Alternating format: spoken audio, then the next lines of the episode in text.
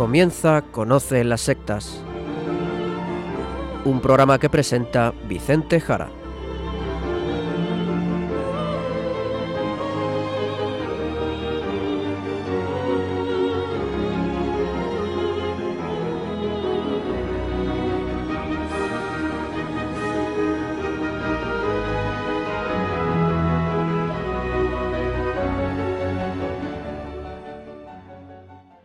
Buenas tardes, queridos amigos de Radio María.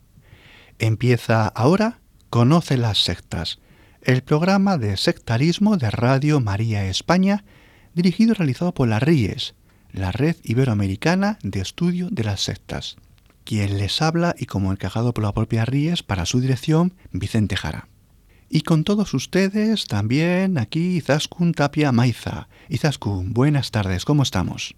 Muy buenas tardes a todos. Pues estoy muy bien, gracias a Dios. Pues nada, como siempre, vámonos al sumario del programa.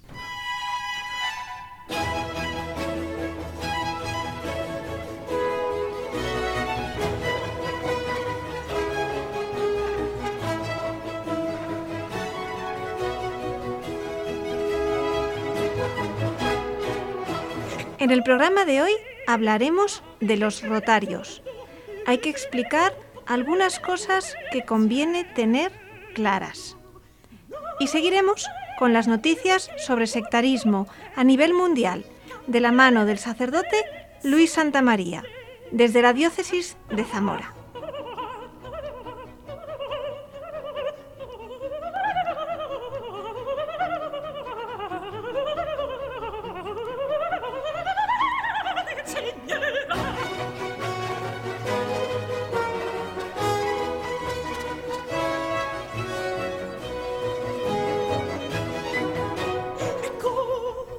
Hablaremos de los rotarios, del Rotary Club, el Club Rotario, que a veces vemos su símbolo de la rueda o engranaje en algunos restaurantes o en algunos lugares. Y Vicente, es un tema y ya escribiste sobre esto en Internet hace tiempo. Bueno, es un tema complicado y creo que vamos a poder decir bastantes cosas para aclararnos en el programa de esta tarde. Y es verdad que es uno de mis escritos en Internet, que ustedes pueden localizar en Internet, con más cantidad de visitas y lecturas. Por lo tanto, vamos a tratarlo en el programa aquí de radio, en Conoce las Sectas, para todos ustedes, y así difundir y explicar qué es eso de los rotarios, qué es el club rotario, si tiene que ver con los masones, si no, hasta qué punto, si podemos pertenecer a los rotarios, si no, como católicos. Bien, vamos a aclarar, creo que muchas cosas. Aclarar muchas cosas. Pues adelante, Vicente. Pues lo primero, Izaskun, una aclaración. Vamos a ver, vamos a ver. Yo, tampoco la ríes, pretendo, pretendemos, hacer causa a favor o en contra de los rotarios, del Rotary Club. ¿De acuerdo? Ni a favor ni en contra. Solamente pretendemos tratar este tema y que quede claro. Y esto significa escuchar todo, todo, todo lo que vamos a decir y tomarlo al completo. Y todo es todo lo que en el programa de hoy vamos a decir. No solamente una frase, no solamente un punto, porque voy a ir punto tras punto para aclararnos más fácilmente. No nos agarremos a una cosa que diga, o a dos, o a tres, sino cojámoslo todo. ¿De acuerdo? Todos los puntos. Y lo que vamos a hacer es exponer, solamente exponer lo que es el parecer de la Iglesia Católica en este tema. Uf, vaya, empezamos fuerte. Esto es un tema polémico.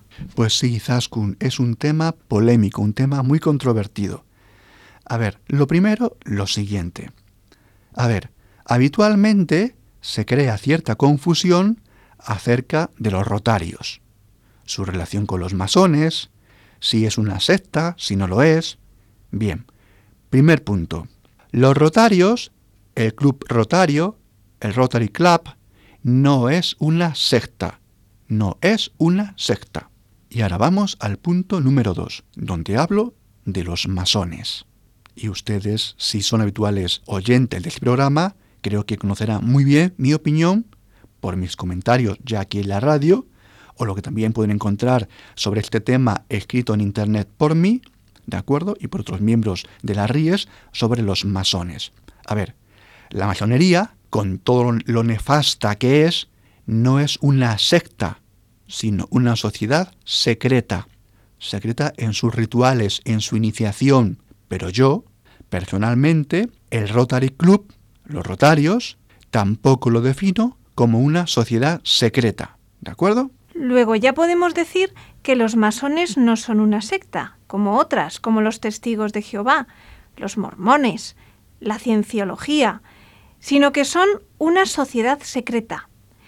Y luego dices que el Club Rotario no es ni secta ni sociedad secreta. Así es, Izaskun. Seguimos. Punto tercero. El Rotary Club, el Club Rotario, no es la masonería ni es una de sus ramas tampoco es una presunta sociedad dependiente de la masonería al modo de una tapadera. Punto tercero. Vamos al punto cuatro. Los rotarios son una asociación de empresarios y profesionales de compromiso, de amistad, de honradez profesional, asistencial y no ligada a ningún partido político, filosofía o religión. Cada uno, en los rotarios, es libre en sus pertenencias en estos aspectos, filosóficos, políticos, incluso religiosos.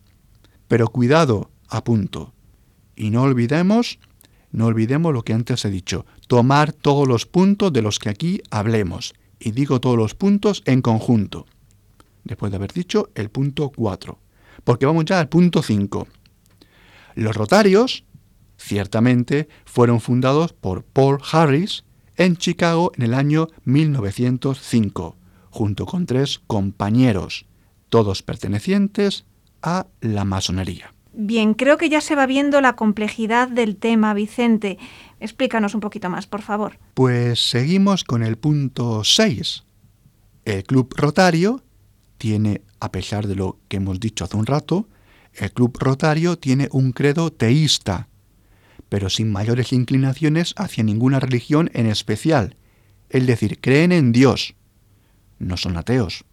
Aunque es verdad, y todo hay que decirlo, que bueno, pues hoy en día hay una cierta, bueno, una cierta fluidez en este aspecto teísta, al menos según qué países, ¿de acuerdo?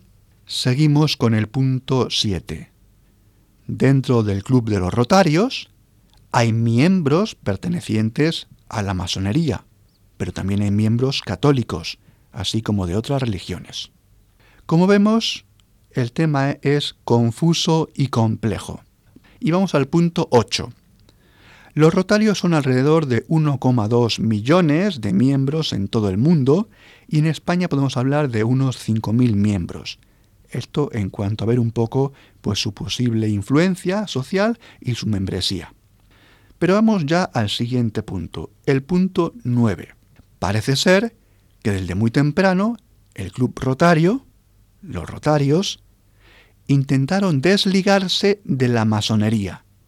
Y aunque en algunos países y regiones, y también según los momentos históricos, se dé una cierta o una gran conexión entre ambos grupos, rotarios y masones, a nivel de membresía, el club rotario pretende desenvolverse y desarrollarse de manera autónoma y ajena a los masones, y no seguir las directrices de pensamiento de cualquiera de sus miembros, masones o no, siendo así, intentando ser así, fieles a su naturaleza y fines propios, que antes especificamos. Pues parece que hay una tensión de control ahí, ¿no? Pues sí, Zaskun, esto mucha gente lo desconoce, al menos en España, pero en países anglosajones y también en ciertos momentos históricos, pues las cosas han sido bastante complicadas y la cantidad de masones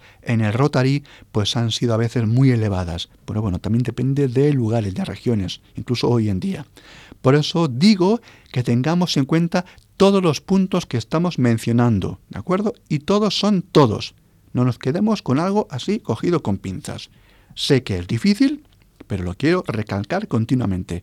Y pues seguimos ya, si te parece, al punto 10. De acuerdo, pues vamos allá. Bien, el punto 10 es un tema muy importante para el discernimiento para los católicos porque el Rotary Club no tiene ni un pasado ni un presente de ataques a la Iglesia católica, algo que no podemos decir de la masonería. Esto sí es importante. Aquí ya hay diferencias muy claras. Pero bueno, yo sé que hay opiniones muy fundadas e históricamente muy solventes a favor de ellos y en contra de ellos. Y este sería el punto decimoprimero. Así, por ejemplo, la del jesuita de inicio del siglo XX, el padre Felipe Alonso Bárcena, o por ejemplo del especialista Armando Tonelli, que escribió una obra titulada La verdad sobre el Club Rotario en el año 1946.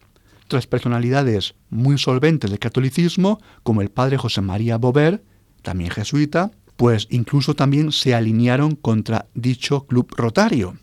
Pero es que otros sacerdotes y eclesiásticos también muy considerados, también muy solventes, escribieron artículos y libros contra estos detractores.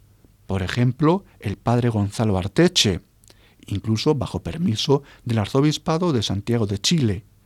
O por ejemplo la réplica, también al padre Bárcena, de José Ross y Well, o de Norman Cinnamon, o incluso las declaraciones del mismo presidente del Club Rotario, Sutton, ferviente católico, que afirmaba la total desconexión entre masonería y rotarismo. O al menos todo hay que decirlo, ciertamente, el intento o el mantenimiento continuo de quedar desligados de los intentos a veces de los masones por controlar a los rotarios. Pues vaya lío, ya no sabemos con qué quedarnos. Exactamente, a veces no sabemos con qué quedarnos, por eso tenemos que quedarnos con todos los puntos, ¿de acuerdo? A ver, decir que fueron varias las acusaciones al Club Rotario a finales de los años 20 y también los años 30, 40 y 50 del pasado siglo XX, por ejemplo desde el Observatorio Romano o por ejemplo desde la Civiltà Católica, y también por parte incluso de episcopados de España o de Latinoamérica y de otras diócesis del mundo contra los rotarios. Pues todo esto también hay que decirlo.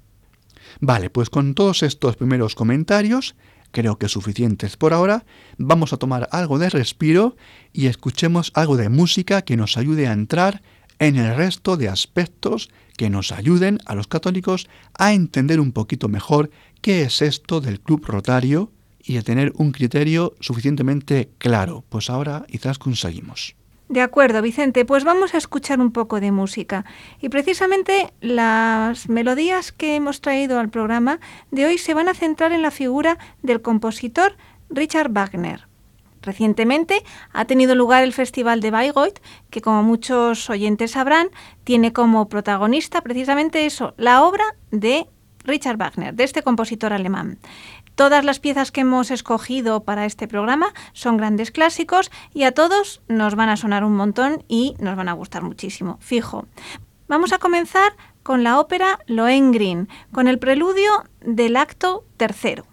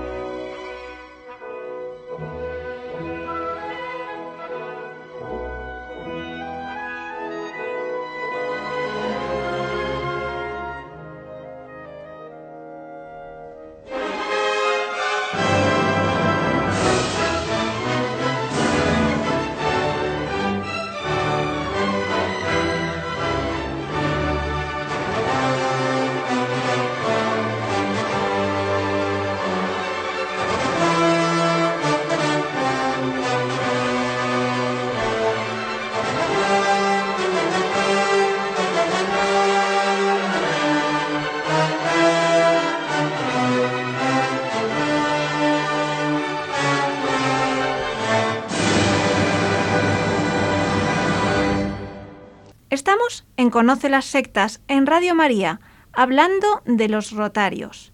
Vicente, nos has metido en un lío, la verdad. Ya no sabemos qué opinar, porque incluso hace un rato decías que grandes figuras y sabias, eclesiásticos, unos estaban a favor y otros en contra. Vamos a ver con qué nos quedamos. Aunque algo ya nos has venido explicando, yo la verdad es que tengo un poco de lío. Es un tema difícil. Ahí me llevó mucho, bastante tiempo llegar a esta síntesis que hoy les estamos ofreciendo y espero que les pueda aclarar. Este programa creo que es para escucharlo dos, tres, incluso más veces. Y por eso lo estoy contando a modo de puntos, uno tras otro. Y les estoy pidiendo que los tomen todos en conjunto. Vamos a seguir aclarando puntos. De acuerdo, vamos. Y estamos ya, Izaskun, creo, en el punto número 12, que trata sobre si un sacerdote puede pertenecer a los rotarios o no. Pues sobre este tema decir lo siguiente. A ver, la Sagrada Congregación Consistorial, la Sagrada Congregación Consistorial, que hoy se llama Congregación para los Obispos, daba la siguiente nota, nota non expedire, es decir, daba la no conveniencia, non expedire, no conveniencia, el 4 de febrero de 1929, a la posibilidad de pertenencia de los sacerdotes al club rotario. Decía, no conviene. Pero este no conviene, non expedire, en el año 1950 y 1951 se convertía en una prohibición. Ya no decía no conviene, sino que ahora lo prohibía a los sacerdotes el inscribirse en el club rotario o el estar presente incluso en las reuniones propias de sus miembros. No así, ciertamente, no así en las reuniones que fueran abiertas a no rotarios. Y también pedía a los laicos seguir el canon 648 del Código de Derecho Canónico, entonces vigente, que alertaba a desconfiar de las asociaciones secretas condenadas o que estuvieran bajo sospecha y que escapaban a la vigilancia de la Iglesia, dejando, atención, dejando a cada obispo el determinar si en su diócesis el club rotario podía ser considerado como una asociación sospechosa. Esto lo tenemos en un decreto del Santo Oficio del 20 de diciembre del año 1950 y también en el año 51, en diferentes fechas del mes de enero, 11 de enero, y 27 de enero por parte del Observatorio Romano. Así que prohibición a los sacerdotes y alerta a los laicos, que han de seguir la directriz de cada zona según el obispo. Pero esto cambió. A ver, digamos que el 22 de diciembre del año 1973, 22 de diciembre del 1973, la Sagrada Congregación para la Doctrina de la Fe dejaba a las conferencias episcopales la facultad de permitir la inscripción de los sacerdotes al club rotario, manteniendo siempre el acuerdo con el actual Código de Derecho Canónico bajo aplicación de los cánones 278.3 para los clérigos y 223.1 para todos los fieles. O sea, que los miembros del clero católico si bien hasta hace unas décadas no podían pertenecer al club rotario ni asistir a sus reuniones propias, internas, en la actualidad, dicha pertenencia y participación queda supeditada al permiso que confiera la conferencia episcopal respectiva. Y así es, queridos oyentes, como están hoy día las cosas. Por lo tanto, no hay una respuesta única en todo el mundo y válida en todo el mundo.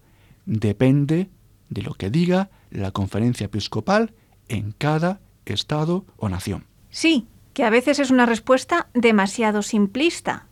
Hay que estar atentos y saber que este grupo puede ser muy diferente según países, según lugares, que no es lo mismo quizás lo que hay en España o lo que hay en América o lo que hay en otros sitios. Eso es, eso es. A ver, por esto mucha gente opinará, y conozco casos, bastantes casos, opinará en contra totalmente de los rotarios. Y seguro que tiene razón por sus experiencias y conocimientos. Pero otros, que también les conozcan, se sorprendan de escuchar a esta persona, porque lo que conoce él y lo que vive él quizás pues sea algo totalmente distinto. Por lo tanto, el tema es muy complicado. A ver, decir también para los laicos que si bien la Iglesia Católica pide a los miembros laicos que desconfíen de las asociaciones secretas, no siendo este el caso a aplicar para el club rotario, queda en manos de cada obispo diocesano el cuidado y vigilancia de sus fieles, siendo el obispo la autoridad que discierna y dicte si el club rotario presente en su diócesis es o no es una asociación sospechosa y pudiera así suponer un peligro para la fe, la instrucción y las costumbres de sus fieles, y ello por la misma naturaleza del club rotario, su ideología teísta, es decir, no cristiana explícitamente, por el origen masónico en su fundación, y también por la pertenencia de masones entre sus miembros. A ver, por otro lado, tenemos también alocuciones de papas, por ejemplo Pablo VI o Juan Pablo II, refiriéndose a los rotarios, incluso saludando a miembros de los clubes rotarios con total normalidad. Por lo tanto, depende, depende, depende. ¿De acuerdo? Tema complejo. Y esto, queridos oyentes, es lo que dice la Iglesia. Y yo, desde las Ries, la Red Iberoamericana de Estudio de las Sectas, les traigo a ustedes, les traigo a todos, también a los rotarios, sean católicos o no. Cualquiera podrá estar más o menos de acuerdo o en desacuerdo, ya sea por sus conocimientos propios o ajenos de rotarios, las fuentes que maneje, la formación que tenga respecto en cuanto a ellos. Por lo tanto, de ahí que el criterio de la Iglesia sea de prudencia y no es un criterio general, sino particular, quedando en manos de los ordinarios del lugar para los fieles, en manos de los obispos, y quedando en manos de la conferencia episcopal para los clérigos en cada lugar y según la situación, según lugares, según momentos. Bien, pues les recomiendo que escuchen de nuevo el programa y de verdad sé que es complicado, pero conviene conocer bien este aspecto de qué son o no son los rotarios. Y esta es la posición de la Iglesia Católica en la actualidad, y así la exponemos y se la ofrecemos. Nuestra pretensión no es otra sino ofrecérsela a ustedes tal cual es, sin valoración alguna por parte nuestra, que este no es nuestro cometido, más en un tema que está, creo yo, bastante claro, bastante claro a pesar de la complejidad. Si la Iglesia Católica cambiara dicha opinión, en el sentido que fuera, nosotros la recogeríamos y se la expondríamos como ríes, como especialistas en el tema de sectas y sociedades secretas y todos estos temas a ustedes. Pero esta que hemos traído aquí es la que es actualmente la opinión de la Iglesia Católica.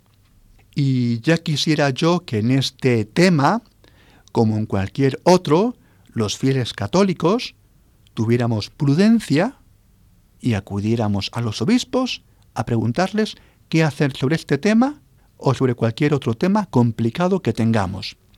Si esto lo conseguimos y se diera este asentimiento obediente en la fe al pastor de la diócesis, sería verdaderamente maravilloso. Y esto obviamente no es poca cosa. Así que a ver si los fieles acudimos más a los sacerdotes, al confesor, al director espiritual, a los obispos incluso, a la hora de qué hacer ante ciertos temas complicados. Y los sacerdotes acudan a sus obispos, a sus conferencias episcopales, a preguntarles también en temas que son difíciles. Vale ya de andar cada uno haciendo lo que le viene en gana según sus luces, por lo tanto fidelidad a los obispos, que nos quede esto claro, a la Iglesia, a su tradición, Iglesia que es guiada por el Espíritu Santo, no lo olvidemos. ¿De acuerdo? Pues para reflexionar un poco mm, todo lo que venimos escuchando, vamos a seguir con otro poquito de música de Wagner. Escuchamos el coro de los marineros de la ópera El holandés errante.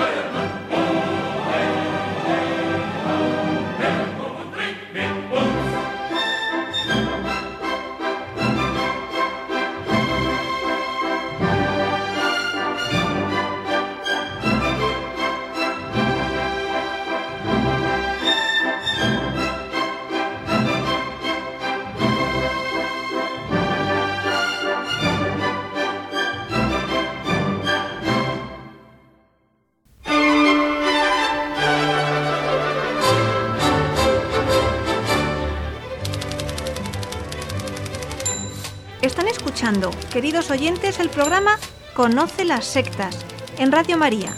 Llega ahora el momento de hacer un repaso de la actualidad del fenómeno sectario y de la nueva religiosidad. Contamos para ello, como es habitual, con el padre Luis Santa María, sacerdote de la diócesis de Zamora y miembro de la Red Iberoamericana de Estudio de las Sectas, la RIES. Pues muy buenas tardes, padre Luis. Hola, buenas tardes, Izaskun y Vicente, y un saludo a todos los que nos escuchan a través de Radio María, en la radio o en Internet. Adelante con el primer titular. Comenzamos en América, porque los testigos de Jehová han sido acusados en México de destruir un antiguo santuario indígena. Efectivamente, Mayonica santuario otomí y sitio arqueológico de San Bartolo Tutotepec en el estado de Hidalgo en México fue atacado por un grupo de testigos de Jehová que reprueban los rituales indígenas. Dicen que pues están fuera de la voluntad de Dios. Una decena de estructuras arquitectónicas de piedra usadas como altares fueron derribadas recientemente por testigos de Jehová de la localidad El Piñal, quienes reconocieron después su responsabilidad. Allí es un lugar en el que los indígenas de la Sierra Madre Oriental veneran a deidades de la tierra, el agua y el fuego con abundantes ofrendas, también destruidas durante la incursión de los agresores al terreno de propiedad privada que contiene este centro ceremonial. Después de esta agresión, los indígenas hablaron con los testigos de Jehová y remarcaron que su intención no era hablar de Dios ni de las creencias del grupo agresor, sino que simplemente querían saber si seguirían destruyendo su recinto, ya que de ser así tendrían que actuar de forma legal y tendrían que denunciarlo. Pues como parece que no es este el caso, pues no ha habido denuncias. De momento el sitio arqueológico se encuentra protegido por los indígenas y solo se permite el acceso a los fieles de los cultos antiguos. Continuamos en la República Dominicana, donde han dictado prisión para una pareja por violar a tres adolescentes en ritos satánicos. El segundo tribunal colegiado del Distrito Nacional de allí en Santo Domingo, ordenó 10 años de prisión para Franklin Ventura Cruz en la cárcel de San Pedro de Macorís por su responsabilidad en la violación de tres adolescentes durante un rito durante ritos satánicos. La sentencia contempla además prisión de 5 años para la cómplice del hecho, Sobeida María Valdera Peña, quien deberá cumplir la pena en la cárcel Najayo de mujeres. La pareja que actuaba en el barrio 27 de febrero del Distrito Nacional utilizó la engañosa figura de una academia de arte y la ONG Ministerio de Dios Casa de la Misericordia a fin de atraer a tres adolescentes, dos hembras y un varón que contaban entre 15 y 17 años, para luego violarlos e incitarlos a practicar ritos de adoración diabólica, Además les obligaban a cosas como beber sangre de pollo y a escribir con su propia sangre cartas de compromiso con Lucifer. Seguimos con noticias de tribunales, pero ahora en Nicaragua, donde han ordenado prisión preventiva para un brujo por estafa. Un juez de Managua decretó la prisión preventiva para Nelson Alberto Aguilar Soza, conocido como el chino Arandú, y que asegura ser curandero. Además dio orden de captura contra su socio Richard Girón Martínez por no presentarse para enfrentar el delito de estafa agravada y publicidad engañosa. Las víctimas en este caso son José Montiel Moreno y su esposa Dominga Ramírez. Esta última buscó a los acusados en mayo de 2014 en el negocio llamado Hermandad de Nazaret para solicitarles que la curaran de sus enfermedades. Según la acusación de la Fiscalía, los acusados le solicitaron a la víctima cuatro mil dólares y como ella no tenía tal suma de dinero le sugirieron que vendiera una casa que tenía en la capital porque el inmueble estaba embrujado. Incluso los supuestos curanderos le prometieron que ellos después le iban a conseguir una casa mejor. Al mes siguiente el acusado le dio a José Montiel un brebaje para baños, un envase que contenía vaselina con otros elementos y un envase de Coca-Cola de 3 litros que tenía en su interior una sustancia amarillenta y turbia que iba combinada con una sustancia sólida de material vegetal finamente molido para que se lo diera a su esposa. La señora debía untarse y beber las pócimas. En julio de 2014, las víctimas lograron vender esa propiedad que tenían en la capital en algo más de cuatro mil dólares con el fin de pagar los servicios a los acusados y curar a la víctima, Dominga. Un día después su marido llegó al consultorio de los acusados para pagar la cantidad de cuatro mil dólares que habían solicitado, pero no le dieron recibo del pago. Qué raro, ¿verdad? Según detalla la acusación, los acusados realizaron un supuesto rito de brujería para bendecir el dinero y le quemaron la mano a José Montiel con un líquido. Entonces su esposa continuaba con el tratamiento utilizando los brebajes y cumpliendo con las indicaciones dadas por los acusados. A partir de agosto de 2014, José Montiel empezó a quejarse a los acusados porque el tratamiento que le habían recetado a su esposa no funcionaba, por lo que les exigió la devolución del dinero. Desde ese momento los acusados se escondieron de las víctimas. En febrero de 2015 les devolvieron poco más de 180 dólares, recuerden que les habían pagado 4.000, y ante su negativa ahora enfrentan un proceso judicial. Será el juez quien decidirá en qué fecha se realizará el juicio oral y público contra el chino Arandú y su cómplice, estos dos brujos o curanderos. Una noticia curiosa, subiendo ahora a los Estados Unidos. Varias personas que asistieron a una charla motivacional de un destacado gurú de la autoayuda sufrieron quemaduras tras caminar sobre carbones encendidos. Más de 30 personas sufrieron quemaduras en la ciudad norteamericana de Dallas después de caminar sobre carbones ardiendo, y cinco de ellas tuvieron que ser trasladadas al hospital. Los hechos ocurrieron en una charla motivacional del famoso orador Tony Robbins. Mientras algunos de los afectados culparon a la organización, otros echan la culpa a ellos mismos por fallarle al que dirigía una conferencia llamada Desata tu fuerza interior al evento de cuatro días destinado a desbloquear y liberar las fuerzas interiores que pueden ayudarte a romper cualquier límite y crear la calidad de vida que deseas, asistieron 7.000 personas. Cada una pagó como mínimo unos 595 dólares americanos. Los participantes pasaron todo el primer día preparándose para lograr su estado pico antes de caminar una distancia de cuatro metros y medio sobre carbones encendidos. La mayoría consiguió su objetivo, un ejercicio destinado a conquistar sus miedos, según el curso, pero 30 pasaron un rato muy malo. Un asistente de Dallas se quemó tanto la planta de los pies que después no podía caminar. Es su segunda caminata sobre brasas y asegura que la culpa fue suya por mirar hacia abajo en vez de hacia arriba como le indicó Tony Robbins. Según leemos en BBC Mundo, este adepto señaló que es una experiencia que te cambia la vida. Lo haría diez mil veces más si pudiera. Bueno, los partidarios de Robbins dicen que las personas lesionadas no prestaron atención correctamente a las instrucciones del motivador o se distrajeron con sus teléfonos móviles y otros dispositivos tecnológicos. Tony Robbins, de 56 años, tiene una larga carrera como motivador, como lo llaman ellos, que comenzó en la, década de los 80. Es autor de varios libros de autoayuda de gran éxito y su fortuna personal sobrepasa los 480 millones de dólares. Su audiencia, claro, no son solo simples ciudadanos comunes y corrientes que van y llenan sus eventos. Ha sido consejero de Bill Clinton, durante y después de su presidencia, e incluso convenció a la famosa presentadora estadounidense Oprah Winfrey que bueno, que se dedica a promocionar mucho a esta gente, la convenció de caminar sobre los carbones calientes. Robbins además cuenta con el apoyo de otras celebridades. En China, las autoridades han desarticulado recientemente una secta que estafó a sus seguidores vendiéndoles productos que les darían la inmortalidad.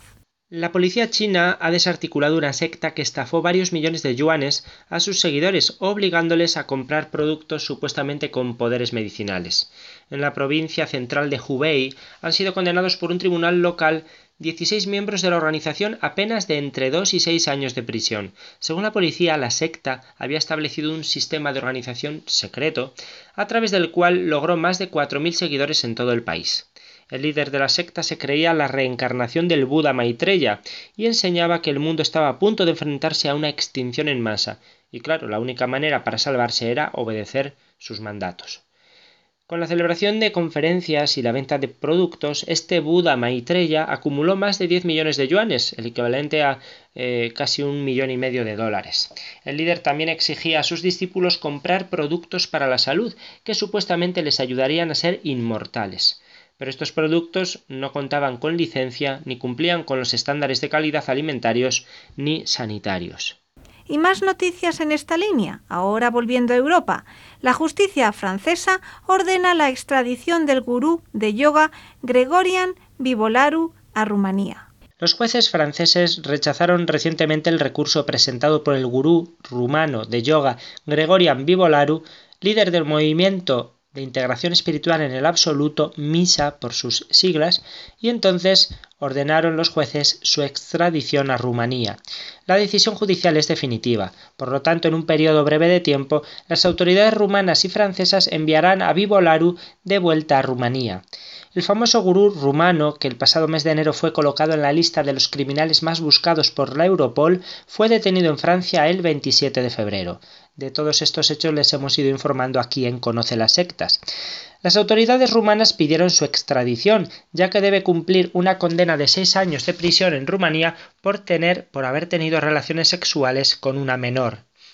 El Alto Tribunal de Casación y Justicia pronunció la sentencia en junio de 2013. Gregorian Vivolaru había dejado Rumanía en el verano de 2004 después de ser acusado y recibió asilo político, político en Suecia en 2005. Entonces eh, se ha ido persiguiendo, se ha ido buscando hasta que fue encontrado este año. Vivolaru comenzó a practicar el yoga a la edad de 17 años y poco después él también comenzó a dar clases de yoga. Fundó el MISA a principios de los años 90 como una asociación sin ánimo de lucro que tenía un objetivo socioprofesional, filosófico y educativo, con la esperanza de aumentar el nivel espiritual de la gente por la difusión del conocimiento y la práctica del yoga. La organización es muy conocida por atraer a miles de personas a sus espirales de yoga organizados en Costinesti y Bailer estos dos lugares en Rumanía. En 2006 el líder sectario cambió su nombre por el de Magnus Aurolson y con esta identidad falsa ha estado enseñando su yoga esotérico en varios países desde el año 2010. En su haber, ojo, no solo están los abusos sexuales a menores, sino también la producción de películas pornográficas en las que participan sus adeptos. Esto es verdad, por mucho que ellos anden por todo el mundo diciendo que lo que hay es una conspiración de los masones y de los comunistas en Rumanía para acabar con él y para acabar con la libertad religiosa. Hay acusaciones de abusos a menores y hay pruebas fehacientes en esas producciones pornográficas de que se ha utilizado a los adeptos pues para su rodaje. Hemos sabido que en Bolivia el gobierno pretende regular la actividad de chamanes y curanderos. Guillermo Mendoza, viceministro de Defensa de los Derechos del Usuario y Consumidor, ha dicho que algunas de las personas que ofrecen servicios esotéricos publican publicidad engañosa principalmente en los medios de comunicación escritos. Y ha explicado, en los próximos días estamos sacando una reglamentación con la finalidad de darles un plazo de horas para que cambien las artes que lanzan por los medios de comunicación o por las redes sociales porque de lo contrario están infringiendo la ley. Por lo tanto, el viceministerio va a caer con todo su rigor contra ellos. Consideramos es necesario tener reglas del juego, aunque la fe y la creencia son muy difíciles de medir. El viceministro también informó de que hace un par de semanas una persona realizó una denuncia inusual a, su organismo contra un curandero porque le había pagado eh, más de 2.100 euros para que realizara un amarre poderoso para que retornara su pareja, pero no habría dado resultado. A consecuencia de este caso, Mendoza dijo que se realizó un debate interno en el viceministerio para ver las formas de regular estos servicios, tomando en cuenta que algunos chamanes o brujas engañan y estafan a las personas que contratan sus servicios. Dice que algunos, bueno. El viceministro solicitará que retiren de los medios de comunicación y las redes sociales la publicidad engañosa, en la que inducen a la población a solicitar sus servicios, eh, prometen ciertos efectos y después no los cumplen. Y tenemos otras dos noticias semejantes, pero que nos vienen de África. Vamos a por la primera. En Malawi, el gobierno pone coto a los crímenes de los hechiceros. Nunca podrían llegar a imaginarse el poder que tienen los hechiceros en África. Hasta políticos del más alto nivel acuden a ellos cuando quieren ganar las elecciones o hacerse millonarios. Esto lo decía hace unos días Perpetua Sencoro, abogada de derechos humanos y albina, al diario El Mundo ella vive en la capital de Tanzania y por eso sabe que está a salvo de la magia negra, pero no se puede decir lo mismo de otras personas que como ella han sido perseguidas por la brujería tradicional, simplemente por ser albinos. En algunos lugares de África conseguir amor, dinero o éxito profesional Parece muy sencillo, solo hay que pagar a un brujo o hechicero y él se encargará de garantizar al cliente su futuro, el futuro deseado. Eso sí, si el ritual no funciona, la culpa nunca será del eh, brujo, sino del solicitante, quien probablemente no ha cumplido sus directrices como debiera haberlo hecho. En cualquier mercado local a lo largo de la mayoría de los países del África subsahariana se pueden encontrar útiles de todo tipo con el fin de proporcionar cuidados milagrosos una realidad que conlleva una trastienda plagada de artes macabras. Huesos de animales y hasta de personas, cabellos y animales vivos son algunos de los ingredientes clave a la hora de llevar a cabo sus remedios milagrosos. Y aquí los albinos han sido objeto de múltiples persecuciones al pensar eh, la gente que tienen propiedades curativas, aportan ganancias y quitan el mal de ojo. Gran parte de la población rural de Malawi, Tanzania y otros países colindantes siguen manteniendo la creencia de que partes del cuerpo de las personas con albinismo tienen poderes mágicos. Hace unos días el gobierno de Malawi decidió poner fin a la racha de asesinatos yendo directamente a la raíz del problema, los brujos. Desde finales de 2014 la policía ha registrado 69 casos de ataques contra albinos y al menos 18 asesinatos, aunque Amnistía Internacional señala que pueden ser muchos más, ya que generalmente los asesinatos suelen silenciarse. Según el presidente de Malawi, Peter Mutarika, en el país conviven cerca de 10.000 albinos a quienes hay que proteger, la superstición, la necedad y la ignorancia son las principales motivaciones de las matanzas de albinos. Recientemente ha asegurado también que las penas para quienes persigan y traten de dañar al colectivo albino serán mucho mayores. Y segunda noticia parecida. Marruecos aumenta las multas contra la magia y la hechicería. La brujería, una de las prácticas que han dado y siguen dando fama a Marruecos, será a partir de ahora un oficio más peligroso después de que el gobierno marroquí multiplicase por 10 las multas contra la práctica de la magia y la hechicería.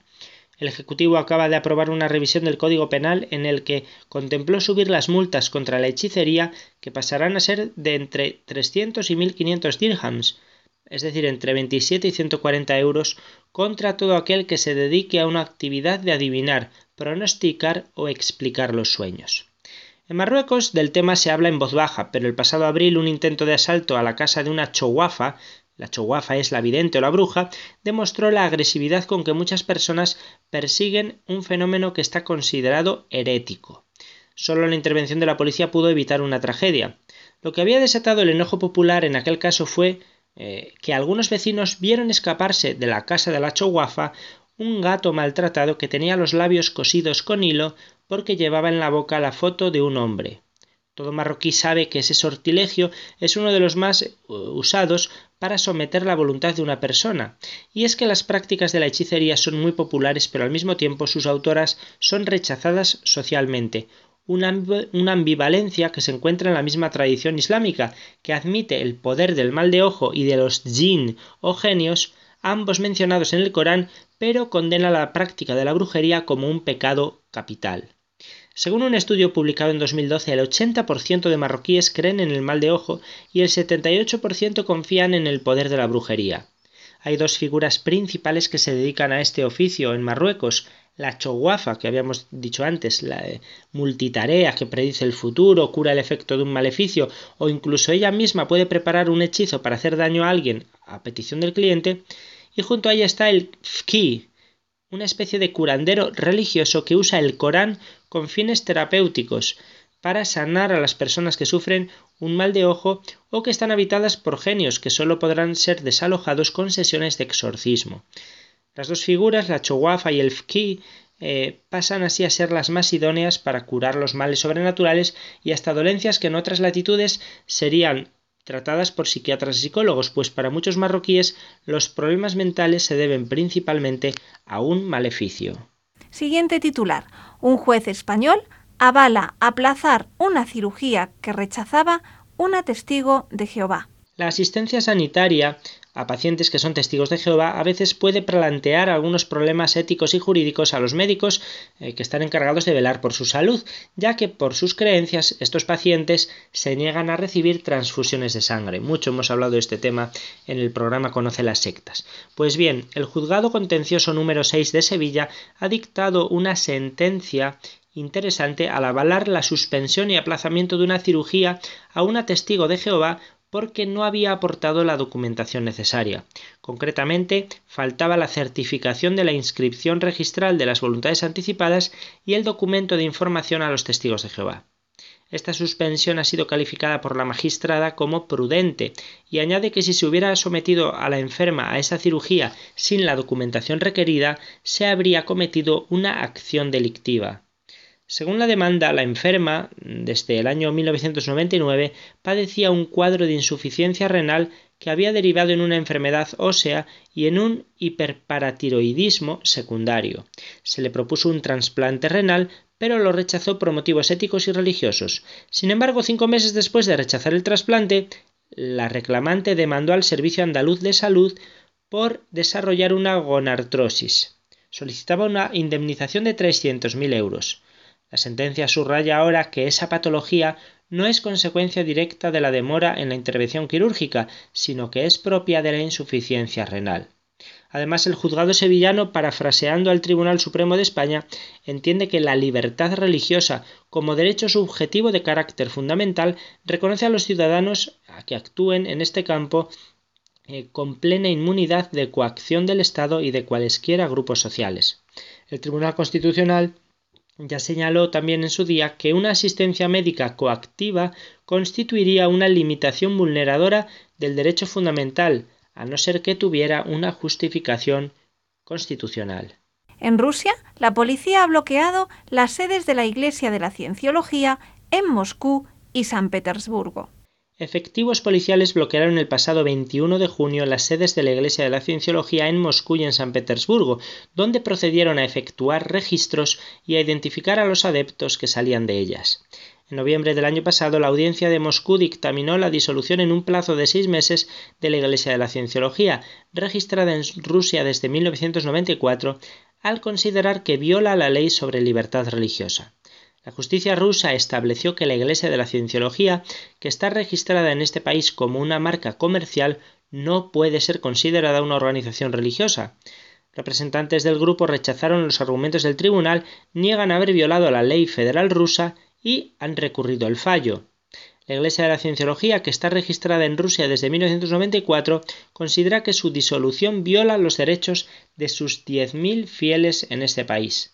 En agosto de 2015, la policía incoó un caso penal contra esa organización por tenencia ilegal de equipos de escucha y recogida de información sobre la vida privada de las personas tras un registro de su sede en la capital rusa. De vez en cuando traemos aquí noticias relacionadas con las pseudoterapias de carácter sectario. Hoy nos fijaremos en algunos médicos españoles que han advertido del riesgo que pueden entrañar prácticas como el biomagnetismo. Se trata de los miembros de la unidad celíaca del Hospital Universitario Arnau de Villanova, de Lérida, que han alertado hace unos días de que han detectado un aumento del número de pacientes con la enfermedad celíaca que han experimentado un empeoramiento clínico. Según los médicos, estaría relacionado con la utilización de terapias alternativas como el biomagnetismo, que es una terapia, una supuesta terapia con imanes. El boca oreja había, habría hecho circular el rumor falso de que con este tratamiento un celíaco se puede curar y quienes lo prueban vuelven a comer con gluten con toda normalidad. Por eso insisten los médicos que el único, eh, lo único que puede combatir la enfermedad es una dieta sin gluten. Según la doctora Neus Pociello, la terapia en sí no provoca ningún mal al organismo, pero sí que es nocivo el hecho de volver a comer con gluten. En este sentido, ha alertado que quien se hace el tratamiento no siempre se empieza a encontrar mal después de volver a ingerir gluten, sino que los efectos se pueden empezar a notar transcurrido un tiempo. Los médicos han puesto al corriente de esta situación tanto a la Administración como a la dirección del centro hospitalario para que adopten las medidas que crean oportunas para frenar esta mala praxis. De momento tienen controlados unos 10 casos de pacientes menores de 12 años del área de pediatría, pero también hay varios casos de adultos, uno de los cuales requirió, requirió eh, un ingreso hospitalario, así que la cosa es seria. Mucho cuidado con las pseudoterapias. Y hasta aquí nuestro repaso de la actualidad del fenómeno sectario. Muchas gracias, Padre Luis, y hasta la próxima edición de Conoce las Sectas, dentro de dos semanas. Gracias a vosotros, Izaskun, y hasta el próximo programa, si Dios quiere. Pues vamos a escuchar de nuevo a Wagner, ahora en la ópera Tannhäuser. Escuchamos el coro de los peregrinos.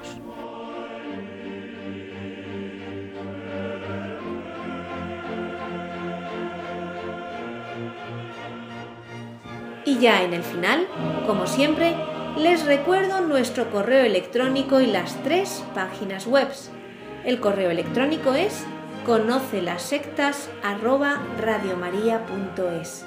La web de la RIES, la Red Iberoamericana de Estudio de las Sectas, es www.ries-medio-sectas.tk, donde podrán suscribirse al boletín semanal de manera gratuita. La dirección del blog de las Ries es www.info-medio-ries.blogspot.com. También pueden leernos dentro del portal de noticias religiosas de Infocatólica, cuya web es www.infocatólica.com. Si alguno de ustedes, queridos radioyentes, desea alguno de los programas de Conoce las Sectas, para ustedes mismos, para un familiar, para un amigo, como un regalo, ante alguna necesidad por alguno de los temas aquí tratados o por la razón que sea, pueden llamarnos al teléfono 902 500 518. Lo repito, 902 500 518. Muchas gracias, buenas tardes de parte de todo el equipo, que está compuesto por Vicente Jara, Luis Santamaría y quien les habla, Izaskun Tapia Maiza. Hasta dentro de dos semanas, si Dios quiere.